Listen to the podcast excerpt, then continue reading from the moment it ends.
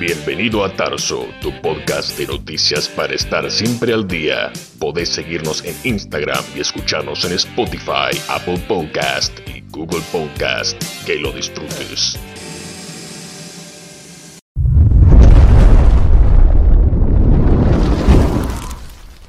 Voy a ir al hueso y te voy a hacer una pregunta a ver bastante picante, pero quiero ver qué, qué opinas. ¿Un periodista puede hablar de ciencia o es mejor que lo haga un experto? Un periodista cualquiera, decís vos. Claro. Yo creo que puede, yo creo que puede, así, digamos, si vas al hueso, yo voy al hueso con la respuesta. Lo que pasa es que me parece que acá nos tenemos que plantear todos, o por lo menos nosotros que estamos interesados y un poco dando nuestros primeros pasos en el periodismo, es qué es un periodista. Entonces, lo que muchas veces estamos viendo, con pena, digamos, son personajes que sé si los podemos categorizar como periodistas. ¿Qué es un periodista? ¿no? O sea, es alguien que en principio entiende de lo que está hablando y, sabe hacer las preguntas indicadas y demás. Entonces a mí me, pasa que siento que a veces están quedando un poco cortos. No sé cómo, cómo lo ves vos, qué es un periodista para vos, digamos, ¿no? Bueno, según lo que yo entiendo y coincido con vos en esta línea, es un periodista, es un informador, es un comunicador que sabe interpelar a sus entrevistados o al tema con el que está charlando o está siendo esquematizado, pero que a veces no saben sí de la materia, o sea, no, no entiende mucho de lo que está hablando. Pero bueno, últimamente también se está viendo muchos periodistas que provienen del palo de la ciencia, que son anteriormente científicos. Eso por ahí está bueno y le da un plus ¿no? Pero hay veces que vemos que cualquiera en los medios se sienta a hablar, ¿no? Habla cosas de la matemática, de las ciencias naturales o de las ciencias sociales como si fuese muy fácil. Claro, qué sé yo, yo en realidad no veo muchos, o sea, no veo tantos periodistas que vengan como de, de un eh, área que tenga que ver con la ciencia tampoco me parece que sea necesario. O sea, en ese sentido, me parece que, no es que vos tenés que haber pasado por la Facultad de Ciencias para ejercer el periodismo científico. No, no da, no, no es así. Pero sí me parece que en el oficio del periodista, y opino como consumidora de medios, yo espero de un periodista que sea una persona medianamente culta, digamos. Eh, y no solamente en ciencias, sino que tenga un tipo de cultura general, tanto en bueno, eventualmente el periodista de política tendrá que estar más interiorizado en determinadas situaciones políticas, el periodista que cubre a cuestión económica lo mismo. Eh, en eso estoy un poco desilusionada con algunas de las cosas que estamos viendo, en particular en ciencia, porque soy bióloga y en particular porque estamos en la mitad de una pandemia. Entonces uno, bueno, se encuentra con cada periodista que decir qué macana. Pero bueno, en esa estamos. Una, una pregunta que, que puede ir muy bien para seguir con esta línea es, ¿cómo ves vos el, el trato a veces que reciben ciertos investigadores, por ejemplo, cuando un economista, un médico, un biólogo, como puede ser en tu caso, a un medio de comunicación y está rodeado por un panel de periodistas, ¿no? Y van ahí porque lo traen. ¿Qué pasa? ¿Cómo ves vos eso? Y es una falta de respeto al principio, ¿no?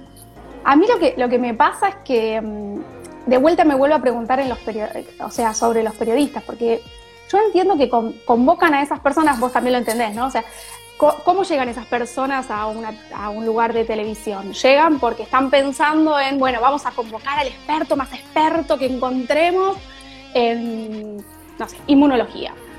Bueno, entonces van, se fijan las credenciales, cuanto más credenciales tengan, tráelo al programa. Entonces, por eso es un experto.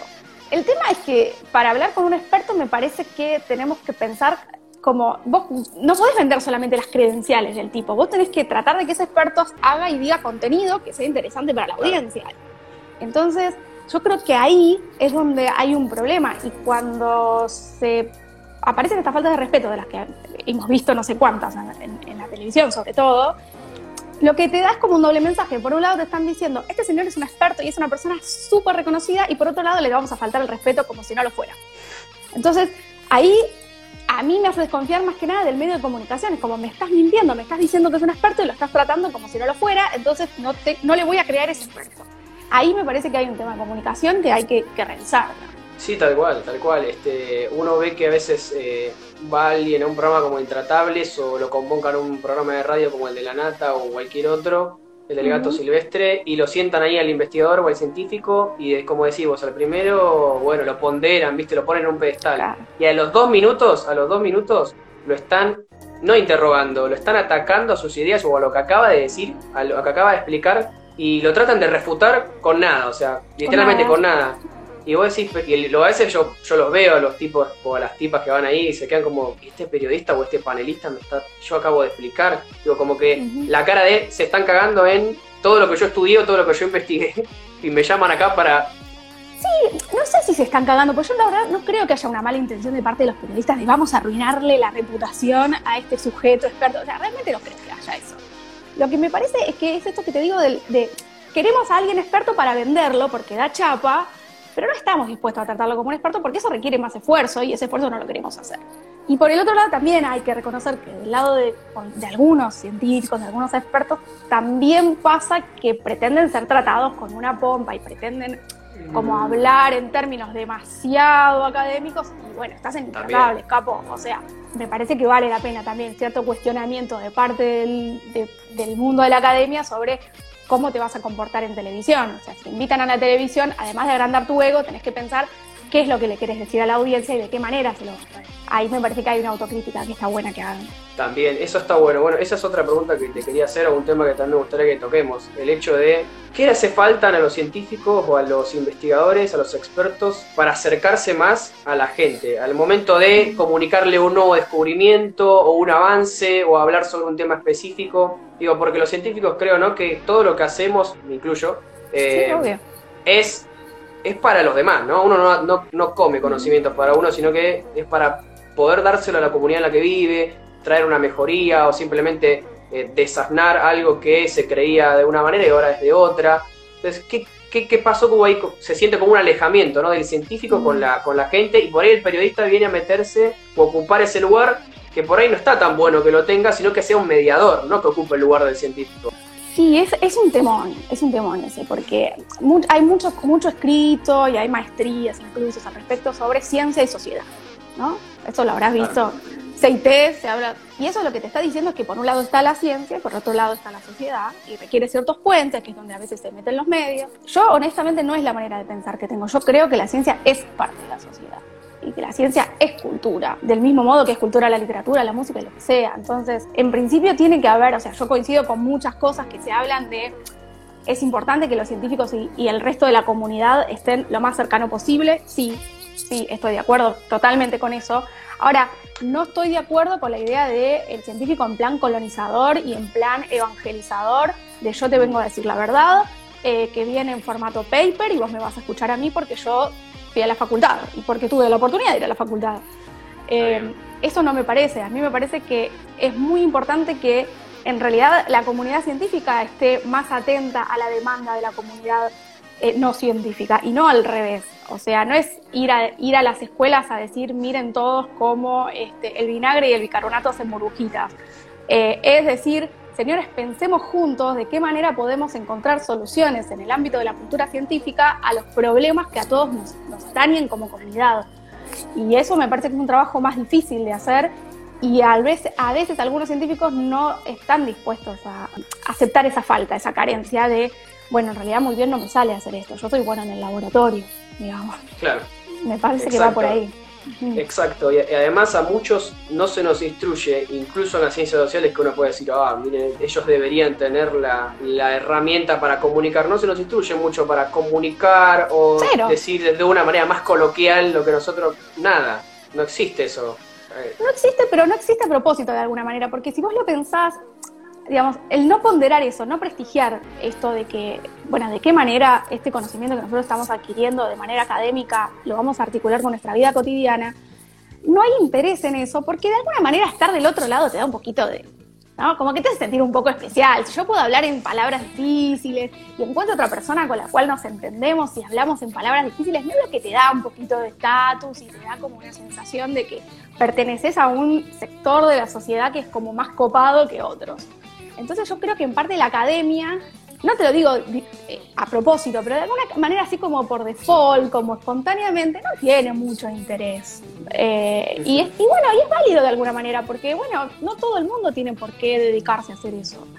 Eh, también requiere de cierto grado de sensibilidad en cuanto a la demanda social o sensibilidad respecto de cómo otras personas ven el mundo, que no lo ven como lo veo yo, digo, bueno, capaz no todo el mundo lo tiene y no hace falta. Ah, tal vez con que ahí sí por ahí hay lugar para el periodismo, para decir, bueno, el periodismo tiene una sensibilidad especial a las audiencias Y sería interesante que los periodistas sean capaces de, articular las audiencias con eh, ciertos discursos de la ciencia, pero de una manera muy cuidada. Hoy no vemos tanto cuidado. Y algo más que quería tocar es cómo viste vos la relación que está, porque, digo, está porque todavía estábamos, eh, en esta cuarentena o en esta pandemia entre los periodistas, los medios y los científicos, que coparon la tele, coparon las radios, coparon los medios, sobre todo lo de las ciencias naturales, ¿no? Se, mm. Los metieron ahí y un poco también, como decimos, se metieron ahí, no es que, o pobres los trajeron a los medios, pero ¿cómo viste esa relación entre periodistas y científicos en la pandemia que se, se exacerbó? Sí, hubo de todo. La verdad es que, y hay de todo, hoy lo vemos todavía. Eh, la mayoría de las cosas a mí me decepcionaron. Obviamente, yo era de la que golpeaba la mesa y decía, pero ¿cómo le.? O sea, sí, definitivamente, eso me pasó. Si uno quiere tener una mirada optimista, yo de todos modos celebro que la ciencia esté en la televisión. Por, por, esto que te contaba de construir cultura científica. Hoy hay mucha gente preguntándose qué es IgM, qué es IgG, hay mucha gente preguntándose qué es el CONICET o qué no es. Digo, y esas cosas antes no pasaban, entonces está bien. Pero obviamente que, bueno, cuando uno este, abre los diarios o mira, bueno, se encuentra de todo, se encuentra con muy buenos profesionales, como los miembros de la Red Argentina de Periodismo Científico, son profesionales muy serios y que han tenido una muy buena articulación con la academia, o bastante buena relación, en general se llevan bien esos científicos y esos periodistas. Y después, bueno, ves eh, periodistas de espectáculos o periodistas que no, no sé si son periodistas, realmente me lo pregunto en un lugar muy humilde de que no sé qué son, y que y, hablan y bueno, pasan las cosas que decíamos antes de estas faltas de respeto y demás. Pero de todos modos yo creo que el saldo sigue siendo positivo, porque el, tema está en agenda y eso está bueno. Exacto, yo coincido, que esté en agenda, que esté en boga, que, pueda hacerse público y que le llegue a la gente está buenísimo. Pero claro, encontramos como a veces que incluso en la necesidad, por la cuestión económica, por la cuestión también de los contagios y del aislamiento, los programas se tuvieron que reconvertir y vemos programas, como dijiste vos, de espectáculos o de noticias o de informes que de pronto hablan de ciencia. Eh, vemos a los programas de archivo hablando de ciencia. Eso por ahí es muy chocante, por lo menos para lo que seguimos toda esta parte de la ciencia y demás, es como wow. Sí, pero está bueno también, porque a ver, ¿qué audiencia tiene un programa de espectáculos? Tiene una audiencia que probablemente no consuma mucha ciencia. Es muy probable que no sean los lectores del, no sé, de la sección de ciencias del diploma, o de, no sé, la revista Noticias. Eso no pasa. Entonces, de alguna manera, uno lo puede pensar como que la ciencia está llegando a lugares donde antes no llegaba, y eso está bueno. Claramente nos podemos preguntar de qué manera, claramente hay mucho para cuestionar, bueno, serán las enseñanzas que dejan esta, pandemia. Yo creo que se puede cubrir desde el, desde el mundo del espectáculo es una pandemia, no es que no es posible, no es que está vetado ese mundo, o sea, la ciencia no puede conocer a Real. No, está bien que conozca a Real, vamos a ver de qué manera, podemos discutirlo y podemos ver, bueno, qué parte de la ciencia es realable, ¿no? O sea, qué sé yo, a lo mejor tenemos que hablar de los vestidos de los premios Nobel y acá me gano como pero digo, podría ser, ¿por qué? Porque cubrimos los Martín Fierro y no cubrimos lo linda que van las chicas en el premio Nobel, qué sé yo. Eh, me parece que, que, hay lugar para todos, pero tendremos que encontrar de qué manera. Repasando por ahí un poco los, los diarios web o los mismos los diarios o las noticias, ¿qué, ¿qué considerás o qué viste vos que los medios o que los periodistas consideran que es ciencia? Cuando vos ves los artículos, ¿de qué son esos artículos? ¿De qué ciencia son o de qué disciplina son? Según los periodistas, ¿qué lo consideran ciencia? Y pasa mucho que no, que no se consideran las ciencias sociales, es una vergüenza eso. Eso tenemos que estar todos indignados, porque ciencia es ciencia, salud y tecnología. Generalmente viene con ese combo, ¿no? Creo que lo vimos varias veces. Entonces, este, ciencia es un cohete de la NASA, eh, es este, alguna innovación en términos de celulares, algún dispositivo que te hace un poco de magia, y salud, salud, ¿no? El nuevo test para saber si vas a tener cáncer, no sé cuándo. La mayor parte de las veces es eso. Y bueno, lógicamente que queda un montón de ciencia afuera, que es una profunda lástima, sobre todo las ciencias sociales, que después pasa lo que pasa, que es que cuando se hacen estudios sociales, después no se los jerarquiza. Tipo, dicen los cientistas sociales que están observando determinados comportamientos en no sé qué, y nadie se dice quién es. Claro, no hay cultura científica en ciencias sociales, entonces cuesta prestigiar a esas personas ahí hay un, problemón. Muchas veces van a la sección de cultura, ¿no? Vos seguro que los habrás visto, este, algún colega tuyo o algo así, eh, o algún referente académico. Y bueno, nada, este, realmente tienen que tener, para mí tienen que tener lugar definitivamente. Bueno, mira, acá un, nos, nos, hablan desde España y dice, hola, salud de España. Como dato curioso, aquí los niños ahora quieren ser superhéroes, futbolistas y Fernando Simón, el epidemiólogo que ha trabajado con el gobierno. Es un logro, bueno. Es un logro. bueno, está bien, está bien. También eso también es interesante, ¿no? De qué manera o sea, todo el tema de las vocaciones científicas, cómo despertar vocaciones científicas y demás, es un tema que, es interesante y que muchas veces los propios científicos consideran que es su misión. ¿No? Yo, ah, como, científico, voy a ir a divulgar a las escuelas porque tengo que, es mi misión que, los chicos se quieran parecer a mí, ¿no? Obviamente. Claro. Sí. Yo ni a palos realmente creo que es la misión del científico, o sea, para nada, para nada. No porque no esté bueno promover las, las vocaciones científicas, que por supuesto que sí, que todos los niños sean este, como, como este señor epidemiólogo, me parece maravilloso, pero no, es, no creo que sea así, creo que los ejemplos surgen de otra manera. Tiene más que ver con, la, con los ejemplos de la casa, tiene más que ver con algún docente, un profesor que te hizo un clic, eh, a veces con, con, consumos culturales como, como la televisión, como el cine, como la literatura, a veces uno lee un libro y bueno, después de leer este libro me di cuenta que yo quería ser no sé, astronauta.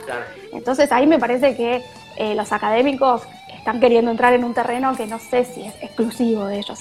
No me parece. No, aparte a veces es muy forzado, ¿no? Eh, sí, como decías vos hace un rato. Bueno, vamos a ver cómo se hace un volcán y le ponemos vinagre, bicarbonato y aparece en el TV Pública generalmente o aparece en eh, un spot publicitario o vamos a las escuelas a eh, o traen a, los dentistas y, le, te, traen el convito del cepillo de dientes con el dentrífico, me acuerdo yo cuando iba a la escuela, eh, y, hablamos de la ciencia médica dental y qué sé yo, y por ahí eso, por ahí termina siendo contraproducente a veces para el Muchas más chico. Bueno, hablando de las, de las ciencias sociales, hay gente muy inteligente que se está dedicando a estudiar la comunicación pública de la ciencia y sus efectos, o sea, cuánto de estas cosas llegan, y vos ves esos resultados y decís, muchachos, cerremos todo porque realmente no, no anda, no anda. Les recomiendo muy, muy especialmente este, a un autor que lo tengo por acá, que se llama Juan Ignacio Pozo, que, es español, para la, la amiga española que estaba ahí, de la, de la UAM, de la Universidad Autónoma de Madrid. Y, hay mucha gente que está eh, midiendo esto, ¿no? ¿Cómo se llega a la gente? Bueno, así no se llega a la gente.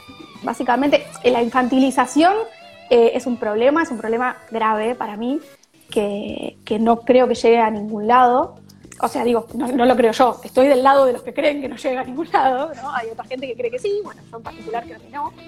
Y me parece que es un problema, porque esto de la infantilización de las audiencias, te pasa que te querés ir. O sea, yo me acuerdo siempre, yo de física hace poquito, ¿no? Estudié un par de materias en la facu, pero bueno, yo soy bióloga. Y está el tema de la teoría de la relatividad, ¿no? Y yo quería entender algo de la porque realmente no la entiendo. Entonces yo hablaba con compañeros de la universidad que estudiaban física y bueno, explícame algo, no sé, quiero saber, quiero entender, qué sé yo, me da curiosidad. Y todos los estudiantes de física, que levanten la mano estudiante de física que diga que no, empiezan así. Imagínate que estás eh, en un tren y tenés una linterna. Y vos vas ahí y decís, sí, sí, entiendo, dale, estoy en un tren, tengo una linterna. Y en dos, dos frases después te dicen, eh, entraron en un, en un, discurso completamente desubicado y que lleno de forma, o sea, ¿cómo pasamos de un tren a Einstein en 30 segundos? Me hace pensar que la teoría de relatividad no debe ser algo muy fácil. Entonces, no me quieras, la manera de hacerlo fácil no es meterle trenes, la manera de hacerlo fácil es si querés hacerlo más lento. Bueno, mira, hoy vamos a hablar hasta acá y mañana volvemos a hablar otra cosa y después. Porque digo, yo creo que si me esfuerzo lo suficiente, tal vez la pueda entender. Ahora, si me explicas con trenes y después te vas a Einstein, no me va a pasar y me voy a sentir una tonta porque primero empezaste con trenes. Entonces, eso pasa mucho y la verdad es que no me parece. Yo creo que hay que, eh, de alguna manera, prestigiar a las audiencias y no tratarlas de, de infantes, ni siquiera a las audiencias infantiles, ni siquiera a los chicos. No, no, tal cual, tal cual. Yo creo que hay mucha demagogia en eso por parte de los científicos de que se creen en una poltrona y también de estos periodistas que segmentan para ellos qué es, lo, qué es la ciencia. Que como decía vos hace un rato, la ciencia es un par de disciplinas dentro de la ciencia natural, es un par, porque hay muchas dentro de las ciencias naturales, este, y lo que se llama la ciencia aplicada, la ingeniería o este, los descubrimientos que son este, más este, de inventos o invenciones o construcciones, nada más, listo matemática, lógica, ciencia exacta, jamás he visto una nota en mi vida. Eh, y de ciencias sociales la vemos en la columna de opinión, porque es una opinión. no es, es doxa, no es no es ciencia, ¿viste? Eh, si viene a hablar un abogado, es la opinión del abogado. No, el abogado es un cientista, es un, es un jurista de la ciencia jurídica. Si viene a hablar el economista, es. No, no, el economista es un científico, digo. Después, sí, que él, él quiere opinar, dar su opinión, pero es otra cosa, pero es un análisis que están haciendo los humos.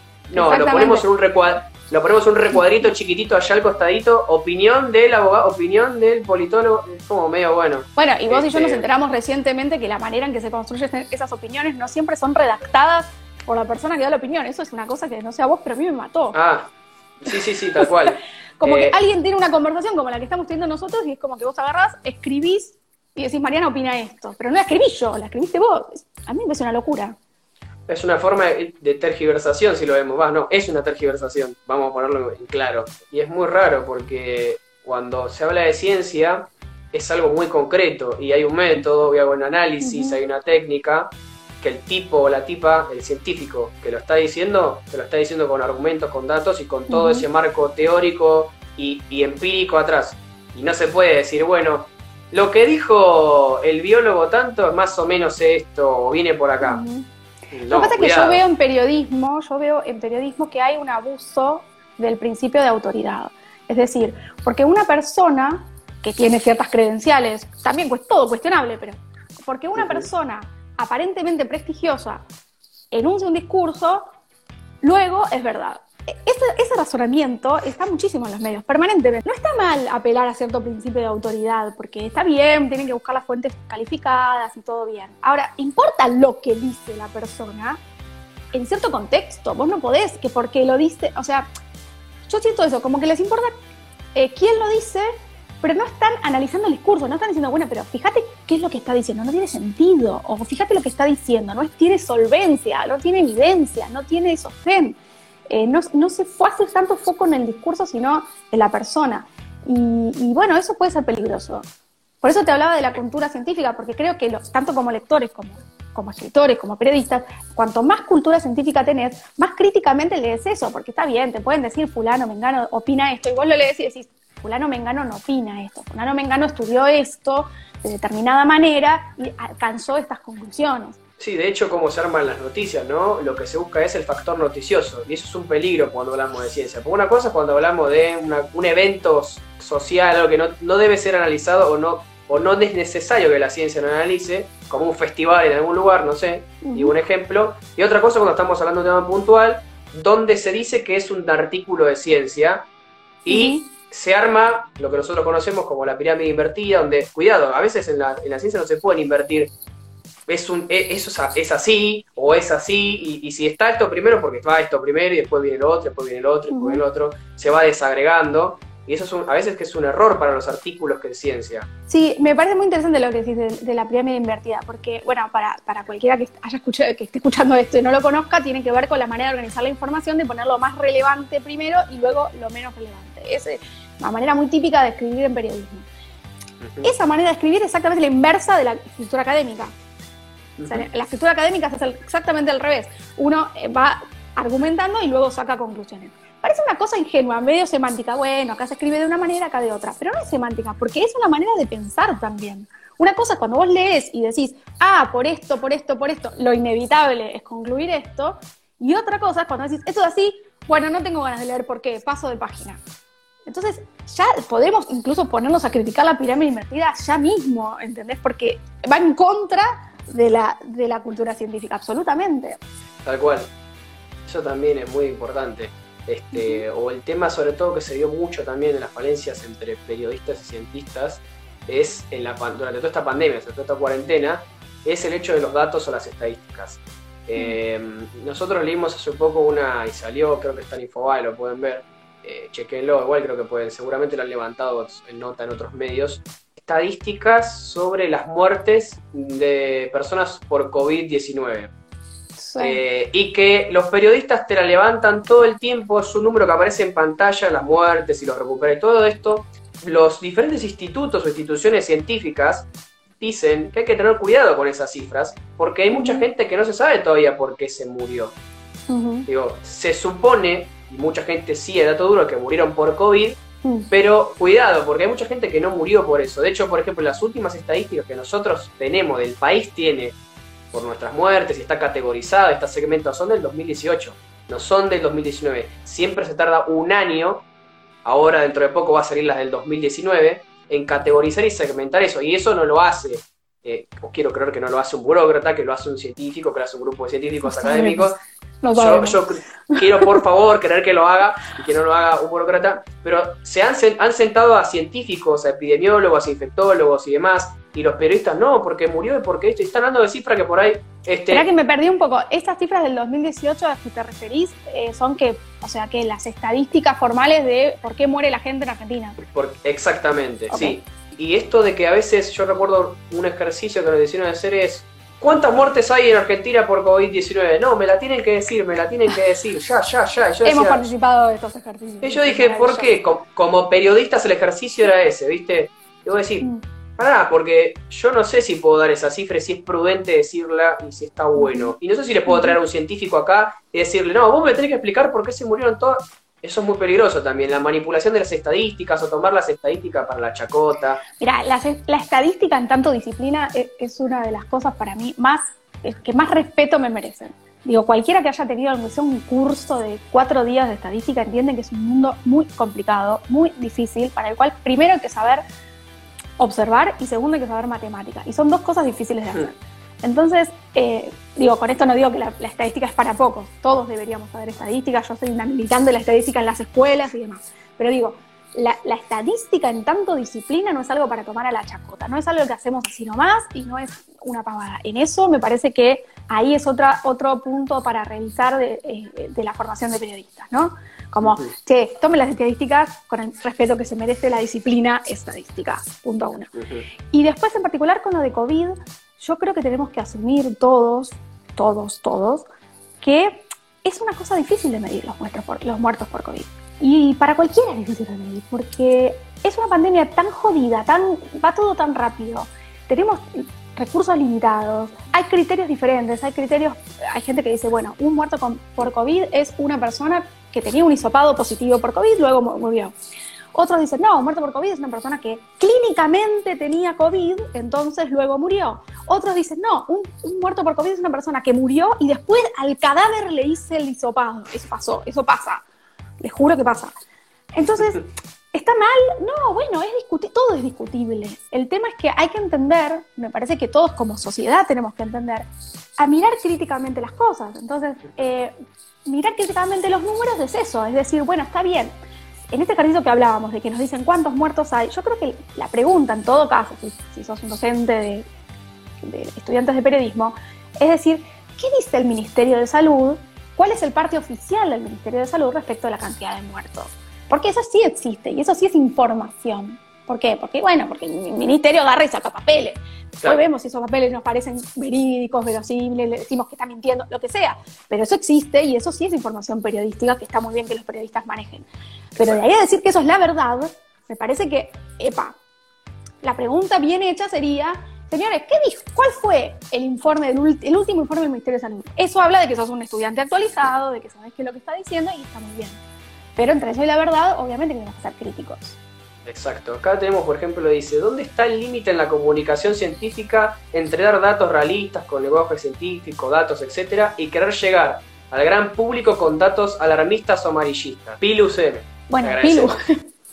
Pilu. Yo, yo creo que no son dos lenguajes distintos. Yo realmente me parece que hay un problema ahí cuando hablamos de dos lenguajes. El lenguaje es el mismo y el idioma es el mismo. Acá lo que estamos hablando es de usos del lenguaje y articular los usos del lenguaje acorde a las audiencias es tarea de un comunicador. Algunas personas hacen la vía corta, que la vía corta es eh, esto que hablaba de lo, amarillista y lo alarmista. Eso es la vía más rápida que puedes hacer. Cualquiera que tenga hijos o que haya interactuado con niños y le quiera explicar algo que le parece muy complejo a un chico y te metiste en un problema que dices, ay, ¿qué hago? ¿Qué hago? Bueno, puedes hacerlo de la manera más compleja que por ahí probablemente requiera más tiempo y más paciencia, o puedes hacerlo de una manera, no, caca. Creo que de vuelta es un desafío para los comunicadores. Es eso, articular los usos del lenguaje apropiadamente con las audiencias. Además, en paréntesis este, con el tema este del COVID, del coronavirus, mm. hay toda una cuestión que es para otro video, otra charla, que es una cuestión política del uso de los datos, del uso de los científicos, del uso de la ciencia, del uso de la comunicación, que no se dio acá en Argentina. Esto es, esto es en el mundo, o sea, Acá en Argentina vemos nuestra política nacional articulando la comunicación, articulando la ciencia, tres patas. Entonces es todo un tema acá también, el límite, como bien decíamos, entre dar datos y el amarillismo o ser alarmistas, para qué se usa eso, con qué interés, quién es. Yo insisto en esto de. Sí, sí, sí, está buenísimo. Yo insisto en mm. esto, o sea, cuanto más, cuanto más formado uno está, más críticamente puede leer la información y más solo, o sea, puede interpretar las cosas. Cuanto más ignorantes somos, más necesitamos que otra persona nos interprete las cosas. Y eso es un peligro. Eso es un peligro. Entonces, me parece que gran parte de la misión del periodismo, y no solamente, digo, de la docencia también, y de una serie de, actividades, tiene que ver con eso, con promover que cada vez más personas puedan mirar críticamente los datos, cierto grado de objetividad en términos generosos, porque todos sabemos que la objetividad hay un punto en el que no existe, si nos ponemos existencialistas, pero, pero sí, tiene que ver con, eso. Cuanto más ignorantes y más pasivos somos, más posibilidades tenemos de que otras personas interpreten por nosotros, nos digan lo que tenemos que pensar. Y es un peligro eso, obviamente que es un peligro. Y además es una manera muy triste de vivir la vida, ¿no? Digo, en términos de felicidad es como que, bueno, yo soy una persona pasiva que, que digo y asumo lo que otras personas me dicen que tengo que interpretar y luego me muero y chao, digamos, como que dale, compate y reflexiona un poco, ¿no? Está bueno. Pensar está bueno, digamos. Tal cual, tal cual. Bueno, y ya vamos cerrando porque ya se nos hizo la hora, se nos pasó rápido. Pero bueno, este, con este mensaje final que, está buenísimo que nos está dejando,